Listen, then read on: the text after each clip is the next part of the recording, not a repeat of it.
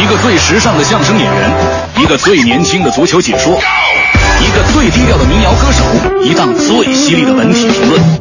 每天早晨，徐强为您带来强言道。今日文娱知多少？欢迎收听强言道。大家好，我是徐强。主持人何炅被北外教授乔木举报在北京外国语大学吃空饷，称其多年没有到学校上班，但依然领取工资。昨日，北京外国语大学通过微博发表声明，同意何炅辞职。随后，何炅转发微博声明，自己零七年后就没有拿过学校一分钱，更没有以学校名义谋取私利，不在编，也会为母校继续尽心尽责。我永远是一个北外人。首先，我觉得吃空饷这种事儿是一种最低等的腐败。其次，北外又不缺生源，所以也没必要给何炅公司，拿他当招牌。不过，我要是何炅啊，我早就辞职了，因为中国有句俗话：“树大招风，远离是非才是上上之策。”而我最奇怪的是，网友对举报人乔木教授那是骂声一片。我个人认为，现在敢于实名爆料的人确实不多，更该值得尊重。如果这类人多一些，社会会不会更健康、更进步呢？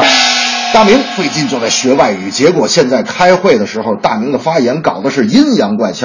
那天领导就问他：“大明啊，对于今后节目的发展，你有什么想法吗？”大明说：“哦，领导啊，我觉得吧，每期节目的 pitch 之前都一定要做好 brief，每一个谈判都要和你的 consumer 有直接的关系，这样你的 insight 和 point 才能够 match。”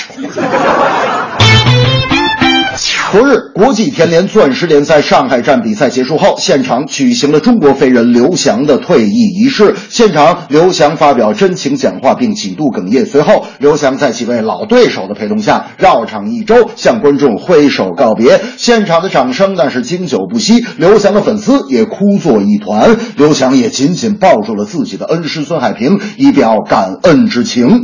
他曾经为中国甚至亚洲带来了荣耀，他曾经背负着中国十三亿人的期待，也曾经背负了一些骂名和嘲笑。如今我们该如何面对他的退役呢？我觉得不必猜测什么，也不必为刘翔去总结什么，我们只需要送上鲜花、掌声和祝福，这才是对刘翔这位曾经给我们带来无数奇迹和感动的老将最忠诚的报答。大明那天还说呢，你说这个刘翔这退役之后干点啥呢？我说大明，你给刘翔做一个规划呗。大明犹豫了一会儿说，给祛痘洗面奶做广告。我说大明，你缺德不缺德？我觉得啊，刘翔要是开快递公司，生意肯定好。大明说为啥呢？我说跑得快呀。大明说你彻底更不靠谱，跑得快就开快递公司。按你的理论，赵云更该开快递公司。我说为啥呢？大明说七进七出，这不更快吗？这正是何炅辞职离学校，只因实名被举报；刘翔退役搞仪式，粉丝不舍心内焦。